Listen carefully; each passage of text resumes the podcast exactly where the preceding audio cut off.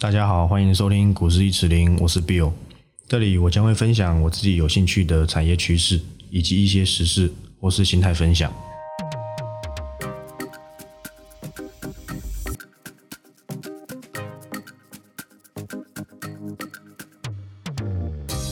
好，那今天录音的时间是五月十九啊，星期三。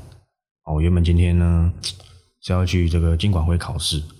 然后结果上一拜被通知说，诶，因为这个封城嘛，啊，抱歉还没封城，靠腰都要被打，是那个三级啦，讲错了，就没办法考试，所以原本录音时间是要礼拜二的了，然后还结果还是原定没有变，星期三。好，那上周的假日嘛，确诊，应该说上礼拜疫情原本是个位数，然后过来变双位数，然后再来变三位数。那礼拜六你起来看到一百八，可能都漏尿了，对不对？那想说靠腰那手上股票怎么办？一般是不是跌死掉？都都已经赔到赔到都脱裤了，然后想说，哎，好像止稳了，礼拜五追进，对不对？结果又赔了，想说，哇，干那周一不是赔死？然后想说啊，打开 C 码你看一下上面达人怎么说。就发现一堆人在说空，什么跌到熔断，跌到你妈都不认得，对不对？但是我在周六的时候都发表一个我的看法啊，我不是说我一定准，但是我绝对不是像他们一样这种落井下石。你不能够自己当空军，你就认为说，对不对？因为大部分人还是做多嘛，那你就不能够这样子去去给人家那种很恐慌的心情，我觉得这都不太好。那我想我礼拜六也有讲很清楚。就果然啊，礼拜一跌的没有想象中这么多。但是你要说之前因为跌一千四百点啊，做过一次测试啊，礼拜一再做一次测试也可以啊。但是其实礼拜一好像有跌破一千四百点的大量低点，好像有了。如果你是客家人啊，锱铢必较，那个几点啊，可能五六点跌破了，那五六点就拉起来，那其实也算，严格来说一定算，好不好？一定算。但是这个疫情啊，终究会结束啊，公司竞争力还是在。那其实手中有票的人，除非你是融资啊，不得不走，头都断了。因为我记得也有粉丝私密我，其实也不止一个，好几个啊，融资买进，然后都已经到到追缴率了。那很多可能都算是新手，啊也跟我忏悔说，以后再也不敢用融资。那我觉得其实对啊，真的是不是说用融资不好。是你在高档用融资，你就是容易容易死嘛，一赔就是很痛。当然，我觉得用融资就是你用现股嘛，量力而为，有多少钱做多少事啊。融资就是比较偷偷一点。那你既然比较偷偷，你可能就不要那么的做那么长线。你可能可以，就是我也不知道怎么讲，反正我还是建建议这个大家现股好不好？融资有断头压力啊，每次一大跌。隔天早上起来，你心情又不好，要怎么上班？看到老板，你也心情不好，老板屌你，你心情又更差，对不对？就你看，有那么多人这个融资断头去自杀，我觉得也不太好啊。杠杆开到满，对不对？开二十倍啊，选择权全开啊，期货也跟那个火影忍者的阿凯一样，八门遁甲全开嘛，对不对？好，那我觉得其实这时候呢，更要稳住这个脚步，好不好？其实我常常在讲估值偏低呀。什么叫估值偏低？是我自认为的估值偏低，好吧？不是券商，是我自己啊。我读过几年会计，那我对产业算熟，嗯嗯，自己会用一些自己的判断方法，觉得这个价位不贵，哦，可以分批介入。当然不是一直说哈，对不对？我没那么有种，没有那么有种，但我觉得呢，我的估值啊，多少都有一点参考性。你过去回去啊查一查，我只要讲过，只要讲过这个估值偏低或者估值不高，通常都还有一段空间，不是说一定啊，对，不是说一定。啊，我觉得一定有相对的参考性。那我又不能说太明啊，对不对？难道我要跟你说这里很便宜，全力买进啊，全力做多啊？跟你说目标价在哪里？我不是分析师呢，这样明天黄天木就来找我。啊，我觉得啊，也不是什么好事。那既然大盘修正，你就要看看那一些之前很贵你不敢买的股票，然后之前哎五六百很想买，又不敢买，结果现在跌到两三百、三四百，打了六折、打了七折，你又更不敢买。那我建议你不要做股票好了，好不好？你现在去定存啊，去买美金储蓄险啊，不要在这做股票。天赐良机，你又在那边等更便宜，妈的，你当这也是黄昏市场，对不对？但是我觉得现在疫情期间呢，要去市场，哎，也要很小心啊，口罩要戴好来啊，顺便提倡一下防疫观念，酒精要一直喷。那散户心态就是想要等更便宜，真的喷出去又在那边后悔莫及，就第一根不追，第二根不买，第三根手痒追下去就刚好反转回撤卖掉。然后后面过几天整理又涨起来，然后继续追，啊，永远都在这样赔钱。有时候运气好一点，可能又在锁一根涨停。用运气来做股票，应该说大家做股票其实都有点运气成分啊。在再懂的人，我相信都会有一些运气成分。不是说运气不重要，其实还是有一点运气啊。人虽做什么股票也赔钱了，对不对？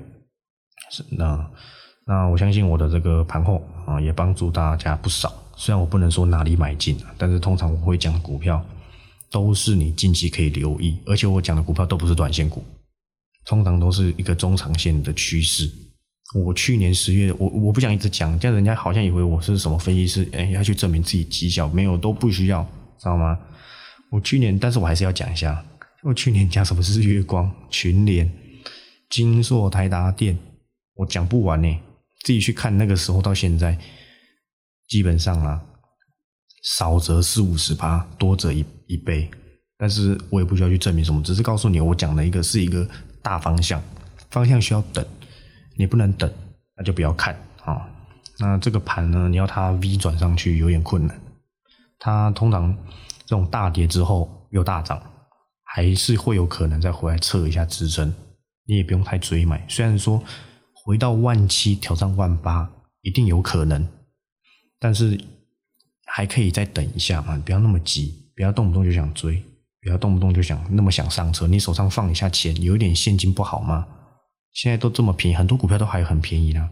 之前友达，你你三十块，你三十块的友达，你拼命买，现在二十块，你又不敢买。可是我也不是叫你现在用力买，等一下嘛，好不好？等一下。而且股市要在这边回撤比较健康啊，因为礼拜二的这个无量大爆发。我觉得不太好，那你也可以市场当解读说，这个融资断头嘛，所以没什么量啊，主力很好拉，很好拉。我觉得也对啊，的确主力可能很好拉，但是我觉得没有量，那都不是一个确定的讯号。那大家都应该知道吧？就像我上周跟你讲过，这个这个习惯就好，就是这个，我觉得股票接下来你要它。比较稳定一点，就是等很多不好的消息都慢慢的浮现而出。哦，现在其实大部分都已经反映过，可能第三级停课，要是疫情再严重严重下去，可能就是停班嘛，然后可能甚至是封城嘛。那我觉得如果都反映过了，股市就会比较稳定一点。当然也要看了因为毕竟到封城就真的很严重啊。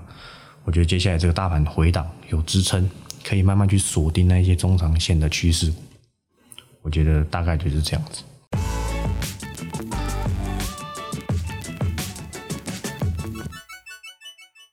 好，那接下来还是要跟大家说一些趋势啊。但是我也讲过嘛，我不是乱喊的，不是妈的，我每周跟你讲趋势，好像打这个这个分散风险牌，不是啊。之后可能没有什么趋势，我就讲其他东西。不是每个礼拜都硬要塞趋势，是我真的觉得不错，好不好？再来跟你讲，那我这个礼拜呢，要先说一个趋势啊，我觉得在大跌的时候呢，它相对安全，也不能说相对安全，是我之前其实都蛮注意这家公司的啦。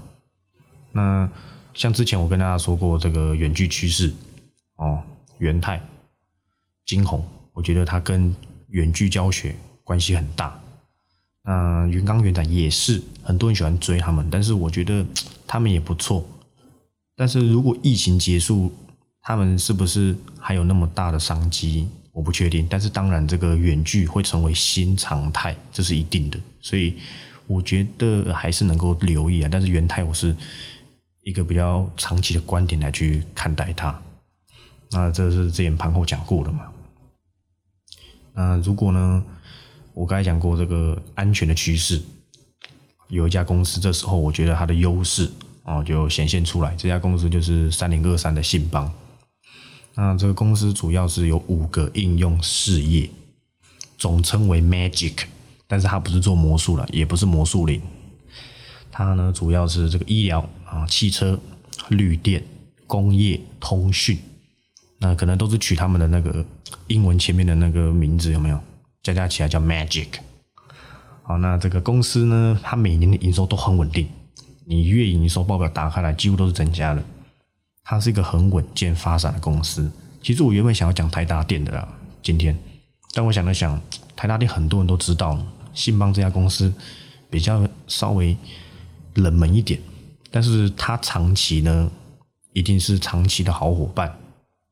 那这个这种具备长期发展的公司，就是我最喜欢的个标的。那刚刚讲的那些应用，它主要都是做那些刚刚讲的 Magic 嘛。那五大应用呢，都是连接器或是那些连接线相关，只是这个应用不同。但诶，你会觉得奇怪啊，一个连接线连接器为什么股价可以两百多？之前跟大家讲过了，梁维啊，宏硕一百都不到。当然，这个应用上有所不同啊。信邦的应用比较广嘛，那它的这个门槛哦，它连接器应用的门槛比较高，比较高，卡管。那它有一块当然跟这个该讲车用，跟这个电动车息息相关。像中国的这个未来汽车，就是它的一个大客户，就是它的汽车大客户。它没有拿到特斯拉，我不知道后来有没有了，但是它有拿到这个未来汽车嘛。那它它这个光达的这个线速，那个线，信邦也会做，哦，光达的线，信邦也会做。那光达在自驾车重不重要？很重要，不是每个人都跟特斯拉这个疯子一样，都要用影像感测器来去判断前方有没有障碍物，不是。大部分的车子还是要光打，打出讯号去侦测前面有没有那个有没有障碍物嘛。然后自驾车必备光打，好不好？啊，这光打里面的连接线。信邦会做，那电动车的连接器、电缆，信邦通通会做。那信邦还有一块，其实它近期也是逐渐放大了，那就是医疗，尤其是现在，你看这个因为疫情关系，很多国家开始扩增他们的医疗需求。那因为这个疫情的肆虐嘛，国家都在提升医疗的设备的能力。那在这一块下，这个信邦它也是。会做这个医疗相关设备的连接线，那它的这个这边的营收也是这个逐渐成长，各国的医院啊提高规格啊，增设设备啊，这都会带动这个新邦的需求。而且医疗的线不是妈你要做就做，不是他妈市场塑胶线拿来斗一斗就好，不是，它那个门槛都是蛮高的。那还有盖另外一块，就是这个绿能，那这个绿能呢占比。信邦两成以上的营收，但是我不想要讲到这边，哎，对不对？又又又有人在跟我吵什么缺电，呃，合适不开，啊，绿电建的慢，啊，绿电转换效率差，先不讲这个，好不好？先讲这个绿电的这个趋势是不是假议题？我觉得拜登上上任之后，其实是很很很强力在推了。跟你讲过这个碳中和，不然你以为中钢这个鬼在涨什么东西？对，减碳嘛，碳中和嘛。华指嘛，那个有碳权嘛，因为还有种树还是什么的嘛，对不对？然后这个以后可能美国要打这个碳关税，不然你看那个韩国那什么 SK 集团哦，海力士吧，买多少绿电，台积电买多少绿电，对不对？所以我觉得你认为它没有办法替代核能，但是你也要正视它现在有需求的趋势，对不对？我讲过第一期讲过，没办法与时俱进，就是玉石俱焚嘛。你那，你那种一直一直固执不变的老老脑袋啊，你没办法接受。那我觉得，那你就那你就不要看，对，那就不要看就好。好，那回到正题啊，这个信邦的绿能呢，主要是用在风电上，有十个风电的业者，五到六个都是信邦的客户，什么美国奇异、西门子、哥美萨、维斯塔斯。这些大厂都是信邦的客户，信邦在做这个风电里面的这个电缆啊，高阶动力的电缆，那控制模组是占六成五六成了。然后呢，另外一块就是信邦也有在做太阳能的微逆变器，就是什么 AC/DC 啦，那种直流转交流啊，什么交流转直流这种连接线的主力供应商。所以这是信邦在绿能上面的发展。还有一个其实还蛮有趣的重点。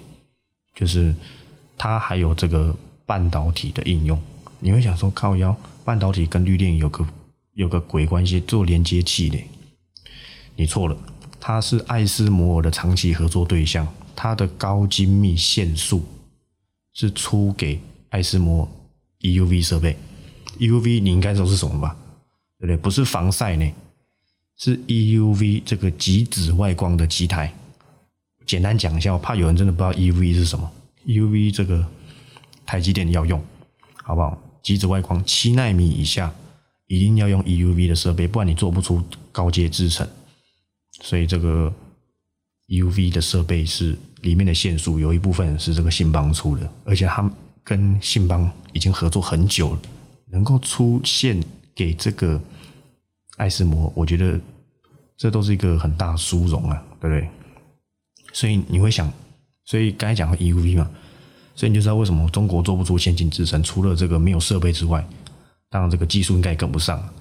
所以美国只要不放这个 UV 设备给中国啊，中国他们什么屁都做不出来，这就是他们的现况。那让信邦出这个半导体的线束给这个爱斯摩的 UV 机台，那这种很多种的应用啊，造就这个信邦的稳健营收跟强大。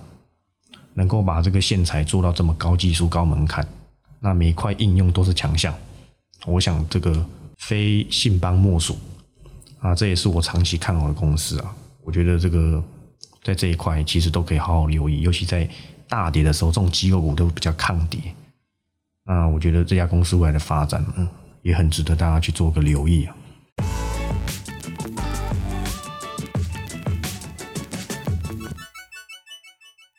那其实还有这个产业趋势要跟大家分享，但是我觉得这个慢慢来，好不好？慢慢来。其实这个大家都觉得说，这个电动车到底还可不可以留意？跟你讲过，这个趋势越长嘛，当然它这个你知我知，对不对？独眼龙也知这种这种趋势，我觉得就是慢慢来，中长线的标的都嘛是这样，不用在那边跟他拼短线，好不好？你觉得电动车是趋势？就慢慢介入买来放，就你买进来，你妈的没动，你又把它给它卖掉，卖掉又喷出去，你又追，这操作跟妈起之而不是没什么两样吗？你觉得是好的，你就买来抱好来。那你觉得转变了，不对了，不管是技术面、筹码面还是哪里你觉得不对，这时候再来出掉嘛。做趋势最最困难的地方就是这个，你买进的时候别人都在涨，啊你没涨啊，你你一直忍耐忍耐忍耐。结果你朋友说：“干，我买什么？哦，赚了很多。”你会觉得靠腰，我是不是买错股票？就等到你卖掉的时候，哎，就涨，就涨起来了啊！我想都是这样，因为做趋势就是要等，对不对？好，那还剩下的趋势，我觉得就是我再慢慢跟大家分享。好，这一拜就先讲个这个信邦。好，我没有帮他抬轿啊，没有。我我我希望你千万千万都不要买，不然到时候又跟黄天木说。这个股市一直领啊，要你抬轿都没用。我相信我我粉丝也没有能力可以去抬信邦的轿啊。好，那我想这个最近台湾本土案例激增啊，台湾人这个共体时间嘛，对不对？那大家都戴好口罩啊，忍耐一下，都有机会让这个疫情稳定下来。那我觉得还是会影响这个 GDP 啊，也会影响这个股市啊，但是也没办法啊，也没办法。那些不戴口罩又爱闹事的人，真的是很糟糕。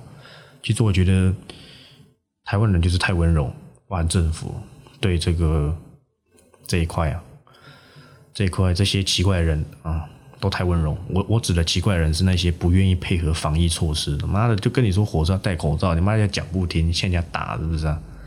对我，所以我真的强烈建议可以这个设立这个防疫警察。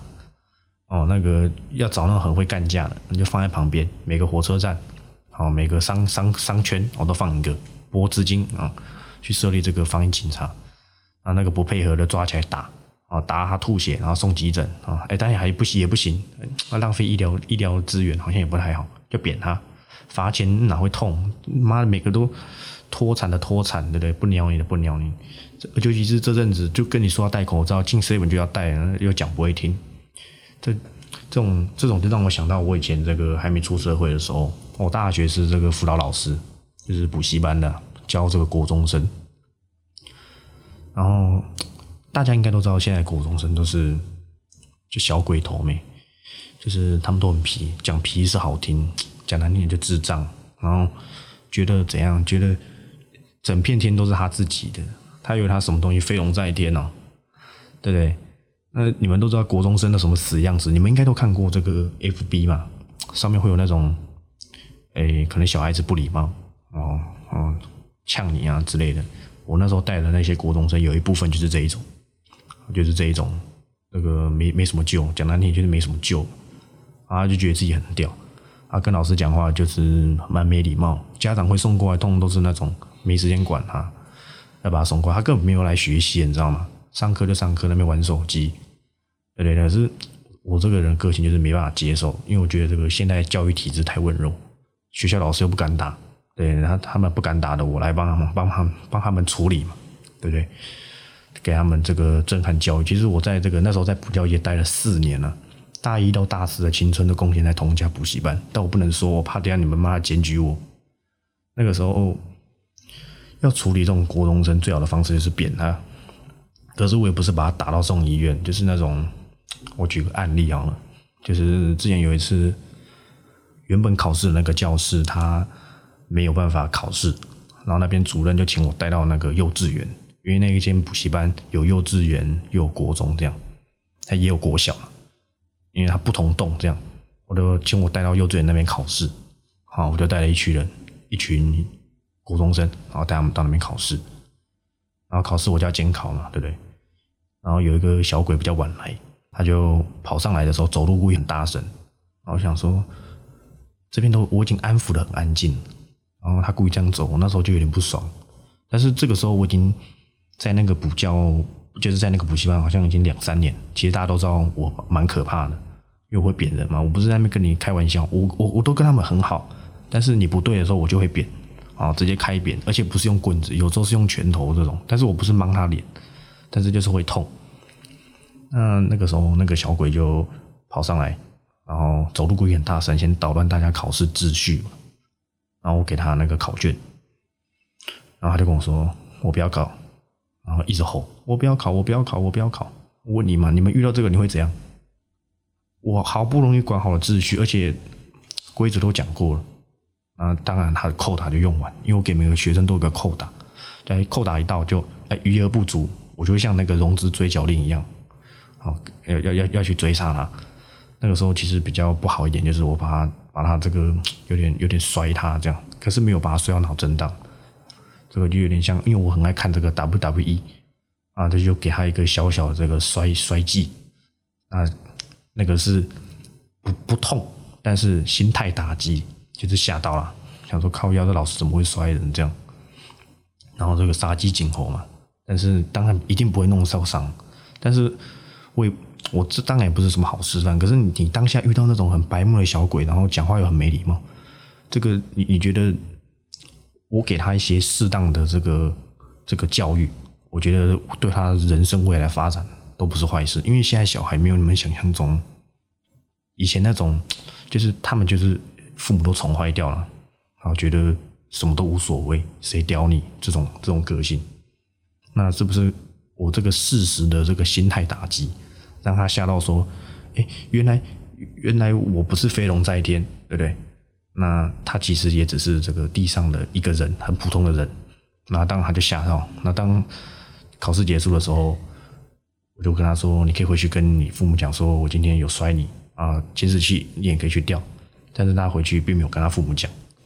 那之后呢，他当然就是服从啊，服从。”那这个案例很多啊，因为我在那个补习班四年，但是每个学生我都没有把他打成什么植物人，没有，我不是那种就以暴制暴，但是该有的这个教育，爱的教育是给正常人那不正常的人呢，就要用这个虐待的教育，给他们一些事实的心态打击。我觉得心态打击很重要，在股市也是，心态很重要。对这些国中生来讲也是，因为国中生其实是国中这个阶段是转换期，决定你之后高中大学是怎么样子的时候，最重要的是黄金时刻。就我待四年补教界的这个论点跟看法是这样，在这个时候你不不把他的这个恶气压下来，他只会越来越没礼貌。有的直接给我骂什么摔书包走出去，我把拖进来打。我跟你讲，好几个上课上上，因为我是助教嘛，在里面算辅导老师，加强老加强的加强教学那一种，就是你考试不好，把你留下来，我帮你加强数学、英文之类的。有的那种。就是外面那种卡多拜，妈国中生给我卡多拜来，然后哈烟啊什么的，这种我也不知道为什么我们那补习班要收，你知道吗？就进来，哎，上课上上，脚给我跨到那个什么桌子上面，前面老师在讲话又不听，老师叫他脚放下来，还回骂三三字经之类的，然后摔书包，然后搞三字经跑出去，啊，这种对不对？我都要给他一些这个。适当的心态教育，我一定把他拖进来，拖到这个旁边的办公室，教他一些人生的哲学，对不对？所以我觉得，爱的教育要用在对的人身上，那不对的人要给他另外一个教育，就是震撼教育。那因为我刚才说我带四年了嘛，然后我最早带的那一届，今年都要上大学了，所以其实时间真的过得很快，对不对？那我觉得回到正题。呃，戴个口罩出门，我觉得会死吗？不会。还有什么什么？我那天看到新闻，什么扁扁那个小七的店员，这种人其实就是欠人家打，这都就有病了，没有没有人去治疗他，所以我很希望有这个什么防疫警察在旁边，这种耍白痴就拿警棍哎开扁之类的，没有。当然我是开玩笑啦，只是觉得这些人有病，你不把自己的健康当一回事，你也不要害别人嘛，对不对？好。那最后就是我前几天看到一个，就大家都知道我还蛮关心一家光通讯公司，就是这个三零八一的联雅，哦联雅，结果前几天大涨，那说奇怪，平常妈的量五五百五百都不到，结果前几天突然大涨，高端疫苗那天大涨的时候，联雅大涨，我想说，干一定有人把它当成是联雅制药，人家联雅光通讯是做那个呢累晶片的啦。因为一群没读书的韭菜，把三零八一的联雅当成生技股的联雅，生技股联雅没有没有上市贵了，对不对？就像之前的什么花王事件一样，对不对？啼笑皆非，买错啊，靠腰买错，赶快卖掉。不过我说真的，现在两百三十块附近的联雅，两百三十块附近的联雅，我觉得也没有到很贵，它公司没有那么差，真的没有那么差。那就是希望大家好不好？出门做好防疫工作啊，多擦酒精。啊，一直喷啊，口罩戴好，没事在家啊，打打游戏，看看股票，或者听听我的 podcast，我觉得啊，都是不错的选择。那今天的节目就到这里啊，我是 Bill，我们下周六再见，拜拜。